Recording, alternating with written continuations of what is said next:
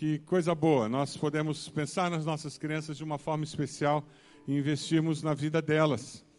Eu queria compartilhar com vocês um, um PowerPoint que eu encontrei algum tempo atrás, mas que tem uma mensagem muito especial e eu queria compartilhar essa mensagem com você. Tudo que hoje preciso realmente saber, eu aprendi no jardim de infância. Não sei quantos aqui tiveram essa experiência de ir para um maternal, um jardim de infância, uma creche. Tempo de germinar. Tudo que hoje preciso realmente saber sobre como viver, o que fazer e como ser, eu aprendi no jardim de infância. A sabedoria não se encontrava no topo de um curso de pós-graduação, mas no montinho de areia da escola todo dia. Essas são as coisas que aprendi lá. Compartilhe tudo, jogue dentro das regras, não bata nos outros. Coloque as coisas de volta onde pegou.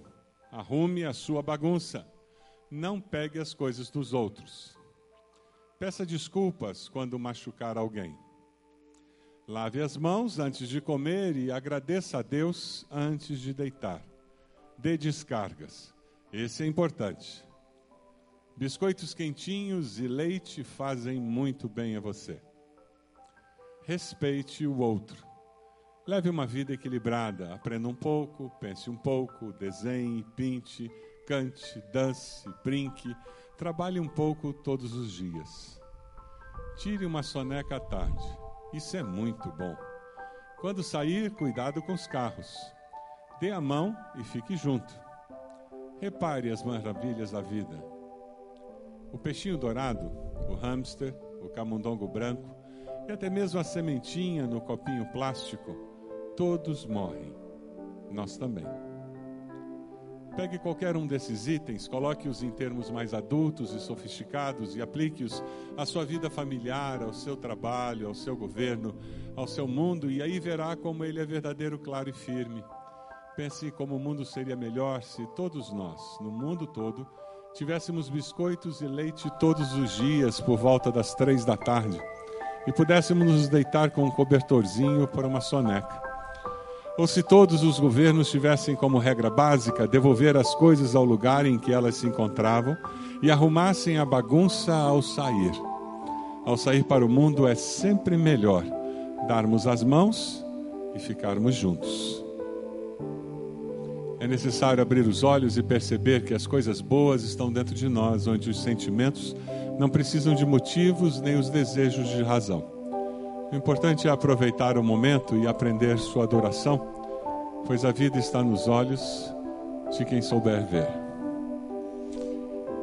Em várias regiões do mundo e do nosso Brasil, tem crianças que não conseguem, na primeira infância, passar por lugares assim onde elas consigam ter experiências como essa. Nós temos no nosso Brasil mesmo muitas meninas que aos 10 anos elas são vendidas pelos pais como prostitutas por 20 reais. E a sua infância é cortada bruscamente. Existem muitas crianças ainda mais novas do que 10 anos no nosso país, Brasil, que não podem ir à escola porque elas precisam trabalhar catando lixo reciclável para ajudar na renda familiar. E é por isso que elas não têm tempo de ir à escola. Mas não é apenas a pobreza que interrompe essa experiência na infância. Existem muitas crianças que estão em escolas caras, que vão para a escola a tempo integral, que voltam para casa numa van ou no ônibus escolar. Mas quando chegam em casa, elas são tão abandonadas e desprezadas como as outras crianças que não têm essa experiência.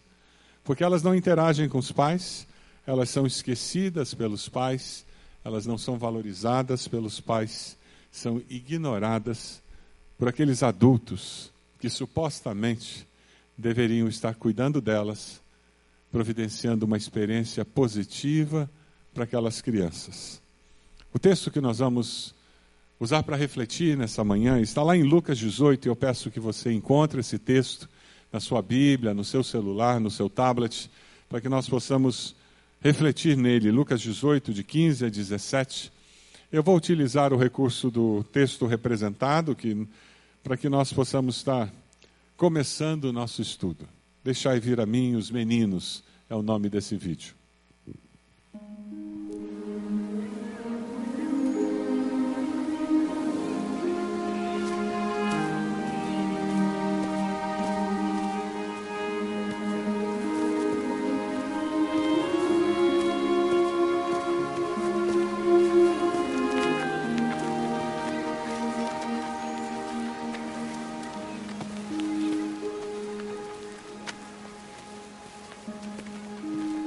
O mestre precisa repousar. Por favor, por favor. Pedro, Tiago. Deixai vir a mim os meninos. E não os impeçais. Porque dos tais é o reino de Deus.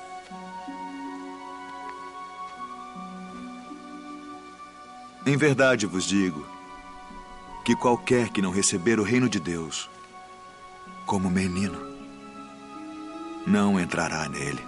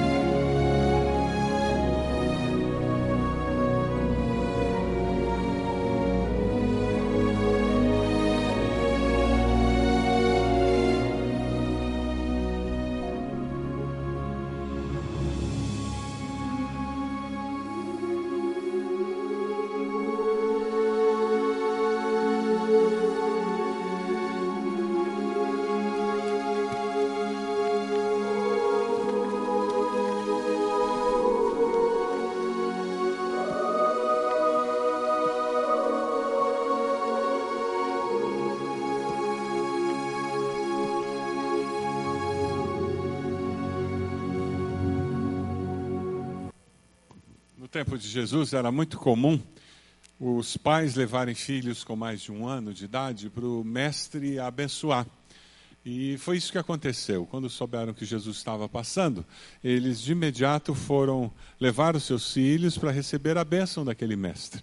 Os discípulos, com muito cuidado, eles sabiam que Jesus estava num processo de agonia interior, ele estava indo na direção de Jerusalém, preparando-se para aquele momento de angústia, de dor que o esperava ali, a sua morte. E eles tentando protegê-lo, eles disseram: deixa as crianças de lado. Existe algo de muito mais valor e importância acontecendo na vida de Jesus do que dar atenção para essas crianças.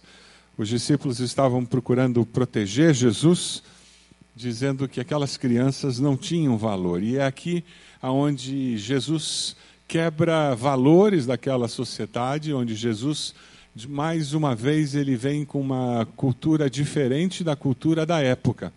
Uma cultura em que crianças não eram contadas num censo, uma cultura em que crianças eram consideradas como propriedade dos pais. As crianças não eram consideradas indivíduos. As pessoas não tinham tempo para as crianças, porque as pessoas não viam as crianças como seres humanos integrais, como pessoas de valor. Você tem tido tempo para as nossas crianças? Quando uma criança fala com você, ela tem a sua atenção, ela tem o seu cuidado. Você valoriza as crianças? Se você dá uma olhadinha no versículo 15, você vai descobrir que existe aqui um conceito muito importante. As nossas crianças têm valor, sim. Vamos ler juntos o versículo 30, 15, vai ser projetado na tela. Vamos lá? Todos juntos? O povo também estava trazendo criancinhas para que Jesus tocasse nelas. Ao verem isso, os discípulos repreendiam aqueles que os tinham trazido. O Evangelho de Marcos nos diz que quando Jesus viu isso, ficou indignado. Nós temos quatro evangelhos. Os três evangelhos que são conhecidos como sinóticos, Mateus, Marcos e Lucas, eles praticamente contam as mesmas histórias. Marcos escreveu primeiro, aí Mateus virou e disse: Ah, mas dá para contar essa mesma história como um judeu contaria. E ele escreve Mateus. E Lucas diz: É, mas dá para contar a mesma coisa de uma maneira um pouquinho diferente, como eu vejo, não sendo judeu. E ele conta. E nós temos os três sinóticos, então. Aí vem o, o apóstolo João, o discípulo João, ele olha aquilo e diz: deixaram muita coisa de fora. Jesus fez muito mais do que isso. E você encontra o Evangelho de João contando muitas histórias que não foram relatadas nos outros três evangelhos. É por isso que quando você vê o Evangelho de Marcos, você encontra um relato que não está nos outros evangelhos. Jesus fica indignado com aquela situação e ele entra naquela aquele momento e aproveita aquele momento para agir contrariando a cultura da época que não valorizava a criança. Quem tem mais de 50 anos vai conseguir se identificar com o que eu estou falando. Talvez, se você é mais novo, você vai dizer: será? Que absurdo! Mas era assim que funcionavam a maioria das famílias. Você lê, provavelmente, se tem mais de 50 anos, você foi criado de uma certa maneira em que quando você queria falar com seu pai e a sua mãe, e eles estavam na sala conversando com amigos, você entrava na sala, chegava perto dele, batia no braço dele e ficava calado do lado. Aí ele terminava de falar, virava para você e disse: O que, que é, menino? E daí você falava.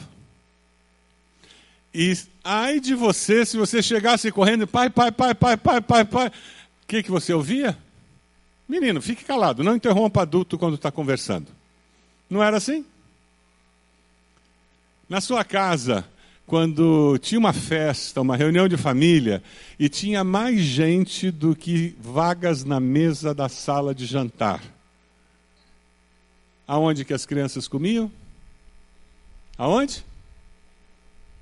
Na mesa da cozinha, naquela mesinha improvisada na área de serviço, com as banquetas, não era assim?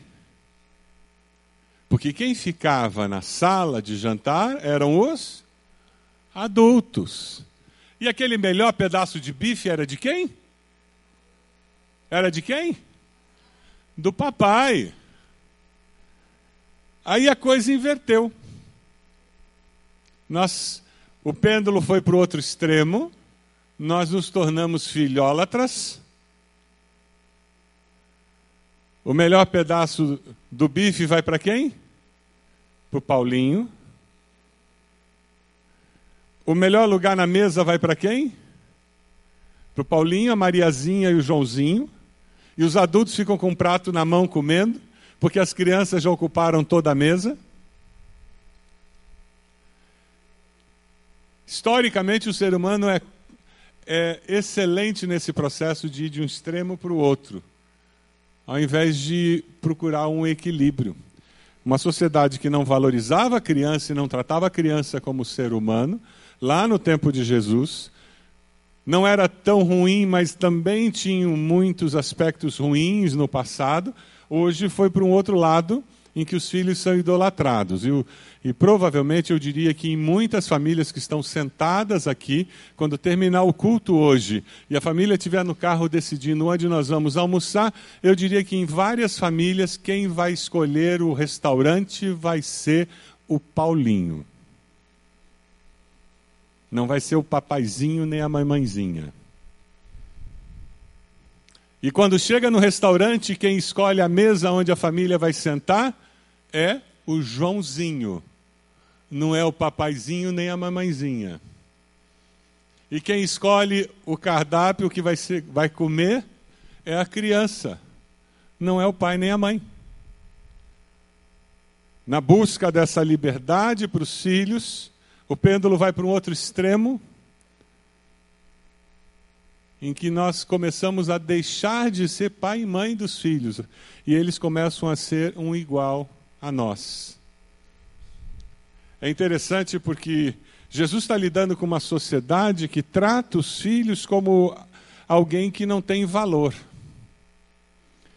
E o desafio que nós temos com o cristianismo hoje é tratar os filhos como alguém que não é rei nem soberano dentro dos nossos lares e na sociedade. Mas o princípio é o mesmo. Nós temos que tratar nossos filhos como gente, como seres humanos normais, com necessidades e que precisam ser preparados para a vida. As nossas ações sempre refletirão os nossos valores. O seu comportamento é um reflexo do que você crê e do que existe dentro de você como valor.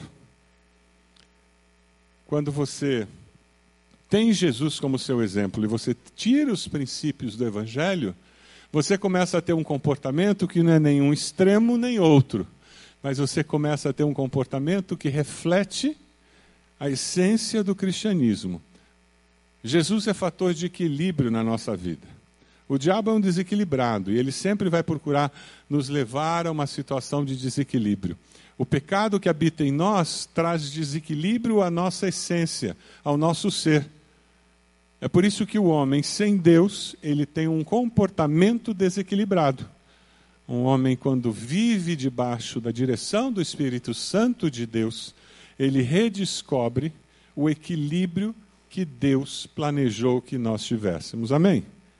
Jesus é fator de equilíbrio nas nossas vidas. Nós precisamos viver isso como instituição, precisamos viver isso como indivíduos. Você quer ver, por exemplo, o desequilíbrio como acontece? Nós podemos ter o discurso e não ter a prática. Ah, eu acho que obras sociais que cuidam de crianças são muito boas. Você quer ver os seus valores? Quanto você contribui para que obras sociais cuidem de crianças? Quanto financeiramente você contribui? O que você faz de concreto para que obras sociais tenham mão de obra, tenham presença física de seres humanos para apoiar essas crianças desamparadas. O seu comportamento reflete esse valor de que nós precisamos ter obras sociais que ajudam crianças. O nosso grande desafio é ter Jesus como exemplo. Como ele tinha o valor de que crianças são importantes, de que crianças têm valor diante de Deus, como isso era algo que estava dentro dele, a hora que os discípulos mandaram as crianças embora, embora tivesse toda uma dor e um luto dentro dele, ele disse de maneira nenhuma: elas são amadas de Deus, eu darei tempo e atenção a elas. Eu queria que você desse uma olhadinha ah, em um vídeo de uma instituição que nós temos em nossa cidade, temos várias em nossa cidade, que a nossa igreja, há muitas décadas, tem contribuído regularmente para que ela mantenha suas portas abertas e atenda as crianças que estão vivendo em situação de risco. Então, toda vez que você coloca um dízimo naquele prato que passa, hoje, você colocou um dízimo naquele prato que passou, você esteve contribuindo para que essa instituição estivesse com as portas abertas, porque uma parte do nosso dízimo é enviado diretamente para sustentar. Que, que coisa boa, nós podemos pensar nas nossas crianças de uma forma especial e investirmos na vida delas.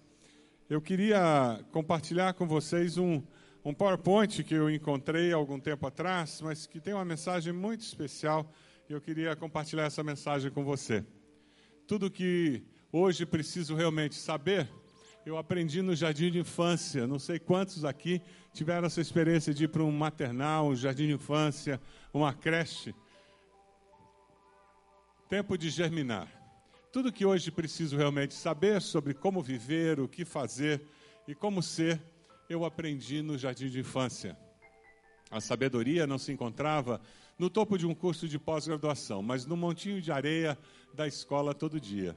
Essas são as coisas que aprendi lá compartilhe tudo, jogue dentro das regras, não bata nos outros. Coloque as coisas de volta onde pegou. Arrume a sua bagunça. Não pegue as coisas dos outros. Peça desculpas quando machucar alguém. Lave as mãos antes de comer e agradeça a Deus antes de deitar. Dê descargas. Esse é importante. Biscoitos quentinhos e leite fazem muito bem a você.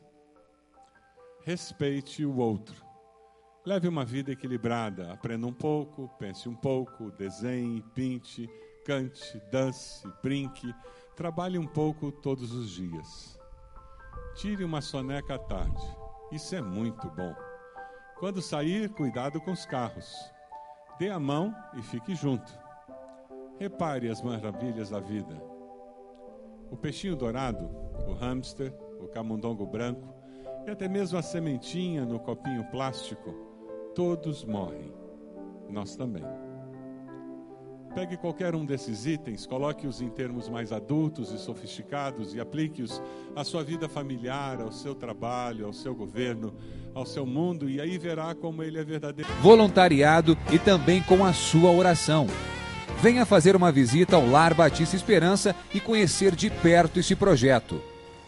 Eu tenho um sonho, e eu não paro de sonhar, que um dia todas as crianças do mundo terão direito a um pai uma mãe, uma casa, carinho e amor, dignidade, respeito. Faça a sua vida valer a pena.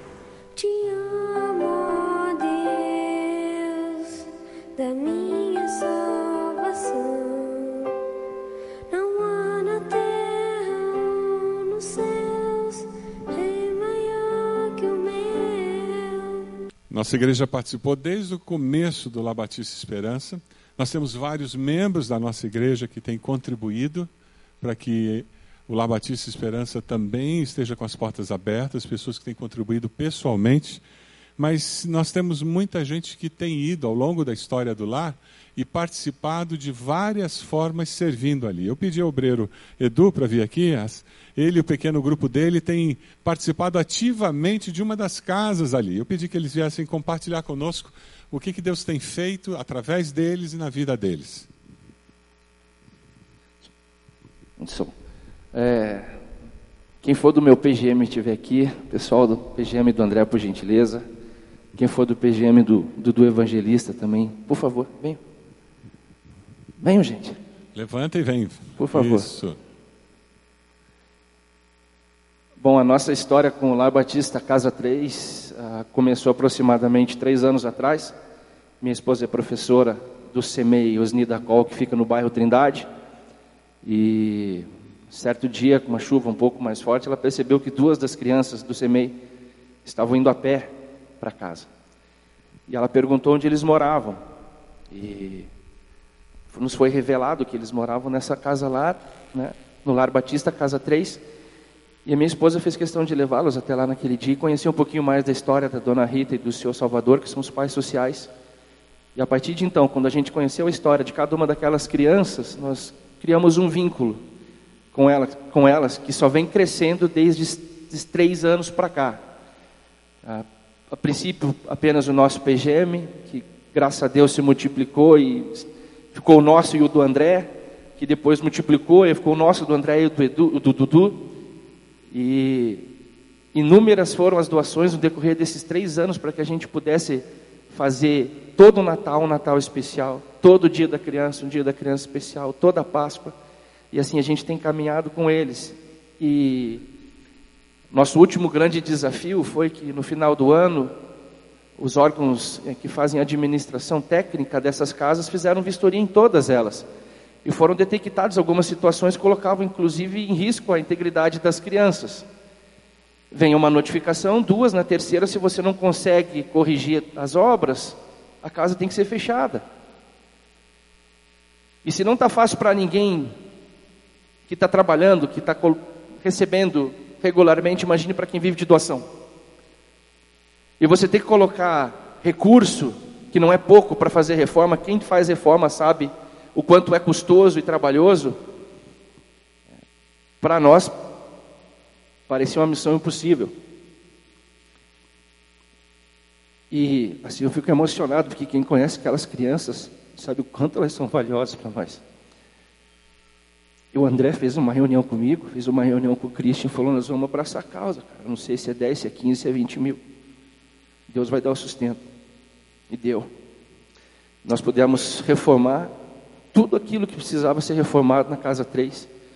Cada uma das pessoas se envolveu é, em todas as áreas de atuação que conhecia para conseguir recurso financeiro, mão de obra. A gente teve o Christian, o João, o Adão e o André trabalhando após o horário, porque eles têm o conhecimento técnico da reforma, das instalações. Após o horário de serviço deles, às vezes indo até meia-noite, uma hora da manhã, é, abrindo mão de estar com a família, inclusive, para estar abençoando aquelas crianças, e nós fomos tremendamente abençoados, porque a casa foi reformada. As crianças estão todas bem alimentadas, todas matriculadas na escola neste ano, e aquilo que parecia um sonho impossível, Deus mais uma vez nos surpreendeu em um tempo recorde. Aleluia, glória a Deus. Deus abençoe vocês. Prossigam, prossigam, continue abençoando essas crianças. Obrigado, Edu, obrigado. Que coisa linda. E, na realidade, igreja é isso. Ser discípulo de Jesus é responder às necessidades que Deus coloca diante de nós. Estudando para esse sermão, eu encontrei um comentário de um num comentarista que eu queria compartilhar com vocês. A grande fraqueza de sociedades, igrejas e famílias é não valorizar as crianças. Ou seja, não investir nas próximas gerações. Não investir nas próximas gerações. Quando eles reformaram aquela casa lá, eles estavam investindo na próxima geração.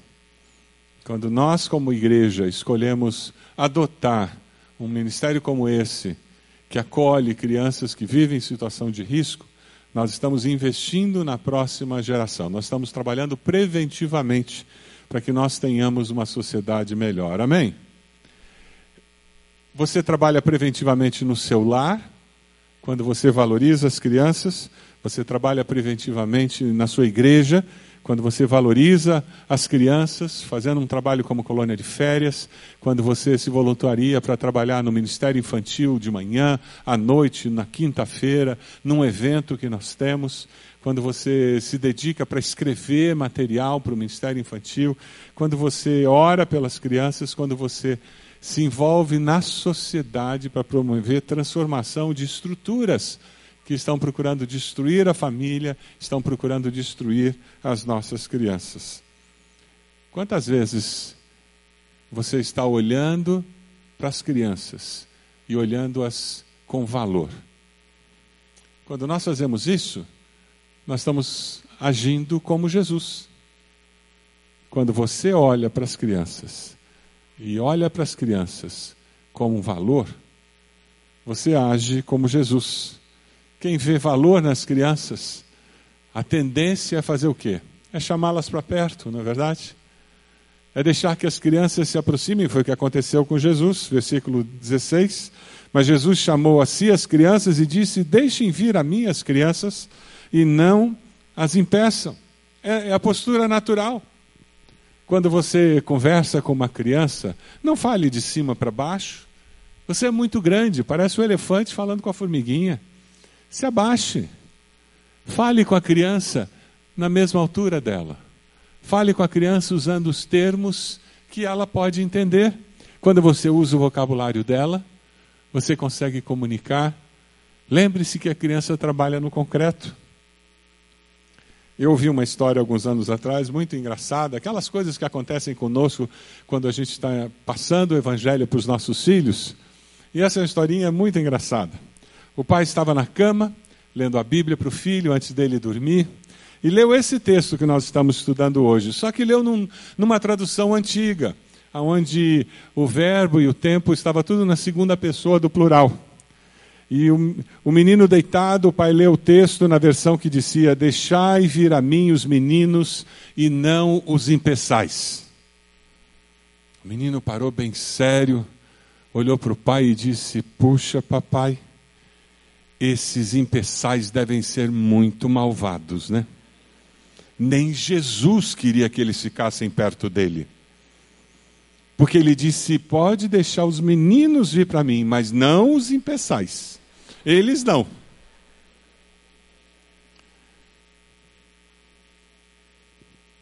Quem se aproxima de criança começa a viver essa realidade. Eles são muito simples, sinceros e eles falam o que eles entendem. Quem se aproxima de crianças descobre a facilidade que é abençoá-los, porque com muita simplicidade eles aceitam receber a bênção do amor, do carinho e da atenção. Quando eu valorizo crianças e participo do que é feito para abençoá-las, eu me pareço com Jesus. É só você se envolver. Esses professores que separaram tempo essa semana para passar a tarde aqui, eles são parecidos com Jesus na sua postura. Porque eles disseram para as crianças: deixem que elas venham. Pais, podem trazer, deixem que elas venham, porque eu vou abençoá-las. Foi isso que eles fizeram. Aqueles que desde meses atrás estão se reunindo, organizando, programando a colônia de férias. Aqueles professores que toda semana estão ministrando às nossas crianças enquanto nós estamos aqui no culto. Eles se parecem com Jesus, na postura deles, na atitude do coração deles. Você tem agido como Jesus quando crianças passam pela sua vida? Quando aqueles que já foram crianças e já não são mais crianças, aqueles adolescentes, passam pela sua vida? Aqueles filhos que já viraram jovens, jovens adultos, você ainda aceita que eles se aproximem de você? Cheio de ideias, cheio de vontades, cheios de certezas. O livro desse mês é Em Seus Passos o que Faria Jesus. Saiu equivocado na capa do boletim, foi mantido o livro do mês passado. Nós ainda temos alguns poucos volumes dele, do Filemão. A classe ainda está funcionando, mas o livro desse mês é Em Seus Passos o que Faria Jesus. Quantos já leram esse livro? Levanta a mão. Olha lá, temos alguns poucos que já leram. Nós conseguimos um preço muito bom, 15 reais. O que, que você faz com 15 reais? Três passagens de ônibus? Por aí? A livraria tem trabalhado para conseguir abatimento e eles estão repassando para a gente o custo do livro, justamente porque a gente quer incentivar. Se você está quebrado mesmo, uma outra maneira de você descobrir esse livro, se, se você tem uma avó, um pai que é crente há muitos anos, Vai lá na estante da casa dele. Eu tenho quase certeza que tem esse livro lá, embolorado, amarelado, porque esse é um clássico. A maioria dos evangélicos tem esse livro em casa. Se você não tem, você precisa ter. É um livro muito gostoso de ler. E quando você vê crianças, você tem um grande desafio. Como é que eu posso ter uma postura semelhante à de Jesus? Quando você pensa em crianças, o que nós estamos sendo desafiados é, aprender o valor do contato entre gerações. O contato entre gerações ele enriquece a vida. Por isso que no projeto de Deus ele criou família. Família nos força a conviver com gerações diferentes. Quando Jesus aceita aquelas crianças, era muito mais fácil ele continuar com os discípulos, da mesma geração dele, é, a conversa é a mesma. Mas quando ele traz crianças, ele se expõe a uma geração diferente. Jovem, adolescente, uma conversa direta com você. Reunião de jovens, ministério de adolescentes, de jovens, aquela celebração, é ótimo, é muito bom, mas aquilo não é igreja. Aquilo é um grupo geracional. E é bom, não tem nada de errado. Pelo contrário, você deve se encontrar com pessoas da sua geração, discutir temas, assuntos, mas não se iluda. Igreja é reunião de gente de gerações diferentes. É aí que está a força. Por isso que a igreja é a família de Deus, porque ela representa a mesma diversidade da família de sangue. É na diversidade de faixa etária que existe a riqueza e a força da vida. Porque as percepções são diversas, as reações são diferentes, e com isso nós crescemos como ser humano. É por isso que ah, Satanás ataca tanto a família. Existe um, toda uma dinâmica na sociedade de desconstrução do valor da família, porque ao desconstruir o valor da família, você enfraquece o ser humano, você enfraquece o processo de formação e de desenvolvimento da pessoa humana. Ela se torna menos humana. Porque no projeto de criação da humanidade de Deus, lá no Éden, ele criou o ser humano com essa necessidade de viver em família, com gerações diferentes. E para suprir a necessidade que algumas pessoas têm por não ter uma família bem formada, Deus criou a igreja. Então a igreja, ela reafirma, reforça valores que eu aprendi na família. Então eu aprendo na família, eu convivo na igreja e aqueles valores são reafirmados, são reforçados, ou quem sabe, quem não recebeu em casa, tem a oportunidade de ter um avô, ter um avô adotivo. Não é o que acontece na igreja. Eu tenho uma mãe, eu tenho um pai. Não é o que acontece acontece na igreja. Eu tenho um irmão e aquele cara que eu conheço, aquela menina que eu fiz amizade na igreja, é mais próxima que uma irmã, é mais próximo que um irmão. Por quê? Porque a família de Deus gera isso para mim. Charles Melman, psicanalista francês, há algum tempo atrás ele escreveu e ele diz: a família está acabando. E ele diz pela primeira vez na história: a família está acabando e as consequências são imprevisíveis. O papel de autoridade do pai foi definitivamente demolido. Com o declínio da figura paterna, nossos jovens podem estar menos propensos a batalhar pelo sucesso e estabelecer um ideal de vida. Já viu isso em algum lugar?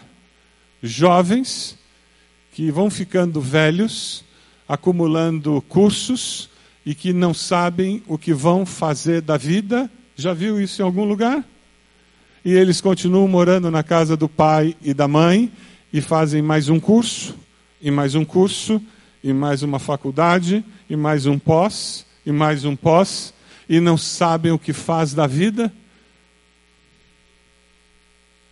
A falta de figura paterna presente ativa na formação da estrutura do indivíduo, gera isso. Espiritualmente, é isso que a figura do Pai Celeste faz conosco. Quando eu aceito a presença do Pai Celeste na minha vida, essa presença do Pai Celeste me ajuda a crescer como indivíduo espiritualmente. Quando falta modelo paterno dentro de casa, quando a família começa a ter um modelo matriarcal, ou quando o que existe é um modelo anárquico, em que não existe figura de autoridade. Dentro de casa todos fazem o que querem e não prestam contas para ninguém, porque todo mundo é dono da sua vida. Prepare-se para encontrar jovens adultos, jovens e adultos perdidos, sem norte, porque fugiram do processo dado por Deus. O contato entre as gerações, respeitoso, enriquece a vida. Na multidão de conselheiros existe o quê? Sabedoria, o que a palavra de Deus diz. Conviver com avós, na igreja ou fora de, da igreja, brincar com os filhos, rolar no tapete, ouvir as ideias, ouvir os sonhos daquele adolescente, aqueles sonhos descabidos que você tem certeza que não vai dar em lugar nenhum, mas que para ele é real, e dá trela para ele, sem interromper.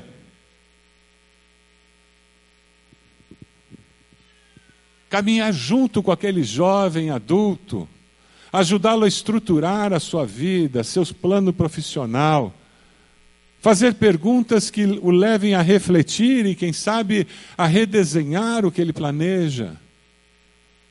Isso é interação entre gerações, com intencionalidade. Mas isso começa lá quando eles são pequenos. Eu intencionalmente eu interajo com meus filhos, rolando no chão com eles, montando um quebra-cabeça, jogando um jogo de tabuleiro, chutando bola no fundo do quintal, brincando de casinha e comendo comidinha de capim naquele pratinho de plástico do jogo de boneca. Começa ali. Quem sabe você está me ouvindo dizendo, pastor, passou, perdi. Ótimo. Que bom que você reconhece que perdeu. Esse é o primeiro passo para o recomeço. E agora o meu desafio é que você diga: meu filho, minha filha, me perdoe. Eu estava tão ocupado achando que eu tinha que ganhar o mundo, ganhar dinheiro, ser bem sucedido profissionalmente, que eu não investi tempo no nosso relacionamento. Você quer me dar uma nova oportunidade? Vamos começar. Eu quero te conhecer melhor. Com Deus sempre existe a possibilidade de recomeçar. Amém? Sempre. Quando nós agimos como Jesus, nós escolhemos ter as nossas crianças, pequenas ou grandes, por perto. Nossos filhos moram longe de nós. A nossa vida é no FaceTime e no WhatsApp. Sempre estamos falando com eles. Sempre perguntando por motivos de oração. Sempre querendo saber como eles estão. Eles estão vivendo a vida deles, são adultos, casados. Mas nós nos interessamos pela vida deles. Nós queremos que eles saibam que eles têm valor. Adultos já. Mas eu continuo querendo que eles saibam que eles têm valor. Eu continuo dizendo para eles que eu os quero por perto, sempre que for possível, entendendo que na vida adulta, não sei quando isso será. Mas ainda bem que nessa geração, o telefone do Jetson se tornou realidade. E a gente pode ver a carinha deles, pode ver a arte de neto. Ontem nós conversamos com o nosso neto, olhando para a cara dele, ele trepado na pia, como uma criança de sete anos faria. Ele é normal, que coisa boa. O nosso missionáriozinho falando português todo com sotaque. Mas fala. E a mensagem tem que ser repetida, e repetida, e repetida. Você tem valor, eu quero você por perto, porque você tem valor, eu quero você por perto.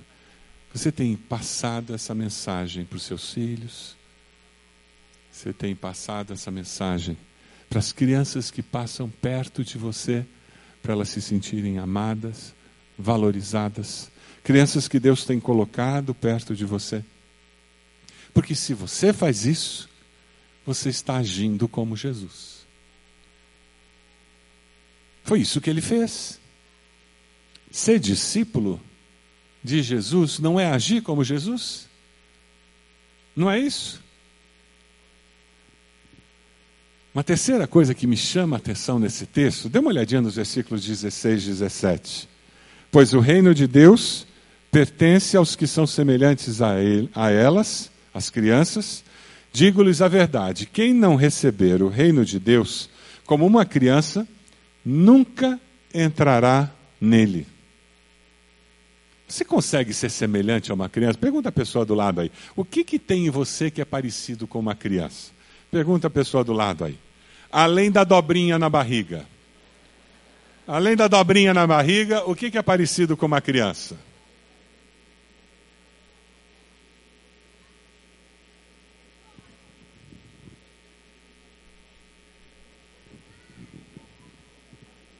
Sabe aquela história da criança que ela se machuca, ela vem chorando para você, aí ela diz: Onde que você machucou? Ela aponta assim o joelho, aí você vai lá, você dá um beijo, o que, que acontece? Ah. Você é conforto instantâneo, né? Essa postura de criança. É, é impressionante ah, o jeito da criança ver a vida. Eu fiz uma relação de coisas que eu acho que a gente podia aprender com as crianças. A primeira delas é que a criança vê o mundo de uma forma admirável. É, é, ela está descobrindo a vida de uma forma impressionante. O nosso netinho de sete meses, ele não para. Ele está aqui, ele está ali, ele sobe, ele desce, ele sobe, ele desce. Ele não está andando ainda. Ele se arrasta por tudo, mas ele não para um minuto. Porque ele está descobrindo a vida. E se não fosse assim, ele teria algum problema. Até os 5, 6 anos de idade, a criança aprende 50% de tudo que ela aprenderá na vida. Você entende por que, que a criança tem essa postura? Ela está deslumbrada com o mundo. Eu li o relato de um, de um pai que ficou extasiado e que falava sobre essa característica, essa postura de vida da criança. Ele entra no quarto e ele vê o filho no chão um raio de, de luz tinha entrado pela janela e formou um arco-íris ali no tapete. E a criança estava deitada no chão brincando com arco-íris. Você consegue se imaginar no chão brincando com arco-íris? Ora, pastor, eu tenho mais o que fazer, né? Tem muita série no Netflix para assistir. Essa capacidade de se encantar com coisas simples da vida coisas básicas da vida, de se encantar com a vida. Quem sabe essa precisa ser a sua oração hoje, dizer: Deus, me ajude a voltar a me encantar com a vida. E acordar de manhã e dizer: Deus, obrigado porque eu estou vivo. Ah, Deus, o que, que o Senhor tem preparado para mim no dia de hoje? Já imaginou acordar desse jeito? Mas a criança tem uma outra característica que é impressionante. Criança confia, não é mesmo? Já percebeu? Nós andamos viajando, muita gente aqui viajou com os filhos, né? Quando você pegou seus filhos e colocou no, no carrinho, no, na cadeirinha, né? No carro para viajar, você colocou lá, ele virou para você e disse: Papai, você checou os freios, você fez a manutenção preventiva do carro. Ele fez isso. Ele perguntou para você: Você tem certeza que o caminho que você escolheu é o melhor caminho para nós? Ele fez essa pergunta. Ele perguntou: Você trouxe comida suficiente para a viagem? Ele perguntou para você se o lugar escolhido para passar as férias era o melhor lugar? Não. Ele sentou na cadeirinha, você prendeu ele na cadeirinha, o carro saiu, ele confiou que tudo que era necessário para aquela viagem chegar a bom termo, você, pai, mãe, vocês tinham feito. Isso é confiança. Passaram cinco minutos e eles fizeram aquela pergunta clássica, né? Falta muito. Falta muito. Mas confiança. Por que, que nós temos dificuldade de confiar no nosso Pai Celeste, que nos colocou nessa viagem chamada vida, que disse que ia suprir todas as nossas necessidades, como Ele supre do passarinho? E a gente vive perguntando: o senhor checou os freios? Deus, o senhor tem certeza que o senhor garantiu tudo? O senhor tem certeza que vai dar certo?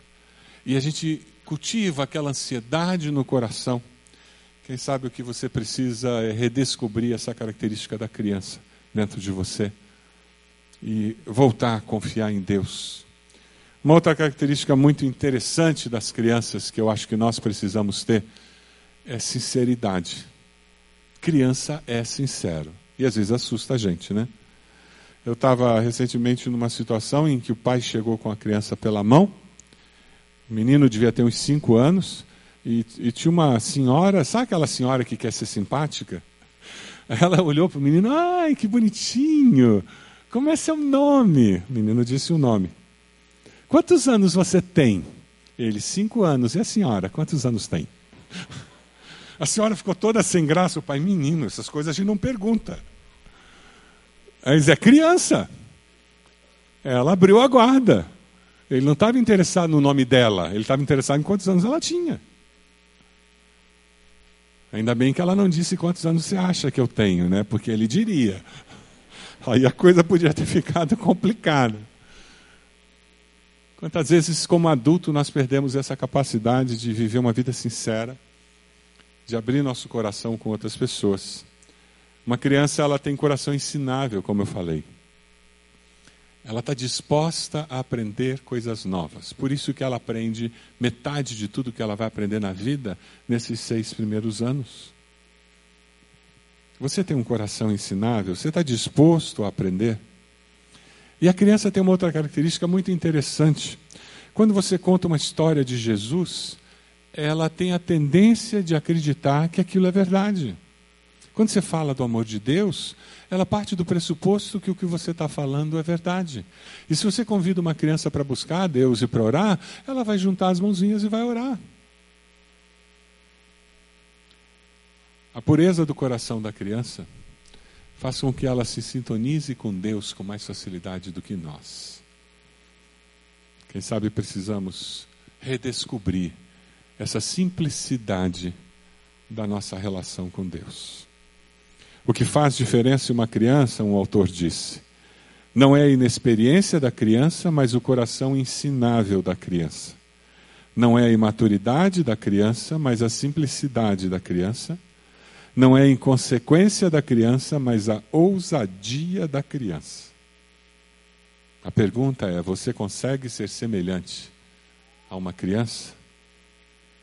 Porque é quem tem essa atitude que de fato vai herdar o reino dos céus. Jesus toma as crianças nos braços, impõe as mãos e abençoa. A pergunta é se você deseja se envolver com crianças, sendo resposta de Deus e desejando seguir o exemplo de Jesus. Nós temos uma oportunidade em nossa igreja. O Ministério Infantil das 18h30 precisa ampliar o grupo de pessoas que ministram às crianças. Quem sabe você que vem ao culto das 10h45 poderia retornar às 18h30 para servir no ministério infantil. Já imaginou que bênção que seria? Você viria ao culto 10h45. E às 18h30 você viria servir. A irmã Meire está dizendo, pode ser todo domingo, ou pode ser uma vez por mês. Você estaria, como Jesus, disposto a abençoar a vida das crianças maneiras de servir a Deus, abençoando as crianças. Lá na sua casa, como você tem abençoado as suas crianças. Na sociedade. Se você tem filhos pequenos, o que você tem feito pelos amigos dos seus filhos? Quando você convida-os para fazer um trabalho em casa, para vir passar um tempo na sua casa, de que maneira a bênção de Jesus tem chegado até esses amigos dos seus filhos. Aqueles filhos que já cresceram, viraram adolescentes, jovens, de que maneira você tem tocado na vida deles? Você que é jovem, adolescente, de que maneira você tem abençoado crianças como discípulo de Jesus? Ah, isso é coisa para velho, para quem tem filho. Não, não. Jovem e adolescente tem uma facilidade absurda para abençoar crianças, por causa da proximidade geracional que existe. Já percebeu como crianças se identificam com facilidade com vocês? Quem sabe você pode servir no ministério infantil ou mais. Eu fico imaginando, nós já tivemos períodos em nossa igreja que o ministério de juventude de nossa igreja adotava escolas na nossa região. Nós tínhamos escola de basquete numa escola pública aqui, e dessa forma abençoávamos as crianças da nossa região. Pintamos escola pública, que estava com uma pintura horrorosa. Fazíamos reforço escolar. Quem fazia isso era a juventude da nossa igreja. Porque juventude faz reforço escolar com muita facilidade. Maneiras de abençoarmos a nova geração. Como Deus usará você, a nossa igreja, para abençoar a nova geração. Você pode abaixar sua cabeça? Você decide viver com uma percepção de vida de que você, como discípulo, você abençoa as crianças que estão ao seu redor, começando com aquelas que moram na sua casa e atingindo as crianças da nossa sociedade. Você decide viver confiando no Pai Celeste, como as crianças confiam. E você vai entregar dificuldades, problemas, dizendo: tá bom, chega de viver ansioso. Você decide viver uma vida com sinceridade. Você decide viver com o coração ensinável. Porque você vai buscar a Deus. Quem sabe você está aqui hoje, você nunca fez uma oração dizendo: Deus, eu decido buscar ao Senhor com a minha vida. Eu reconheço que Jesus veio, morreu, ressuscitou para dar vida. E eu reconheço que eu preciso ser discípulo de Jesus. Eu quero segui-lo. Eu quero viver como Jesus viveu. Eu quero convidar você a fazer uma oração muito simples, em que você entrega a tua vida a Jesus e abre a sua vida para que Ele venha transformar a sua vida, capacitá-lo para ser esse discípulo. Faça essa oração dizendo: Senhor meu Deus, eu reconheço que sou pecador, pecadora, te peço perdão pelos meus pecados. Eu reconheço que Jesus precisa transformar a minha vida e eu decido hoje entregar minha vida a Ele. Eu confesso Jesus como Senhor e Salvador da minha vida. Eu entrego minha vida ao Senhor.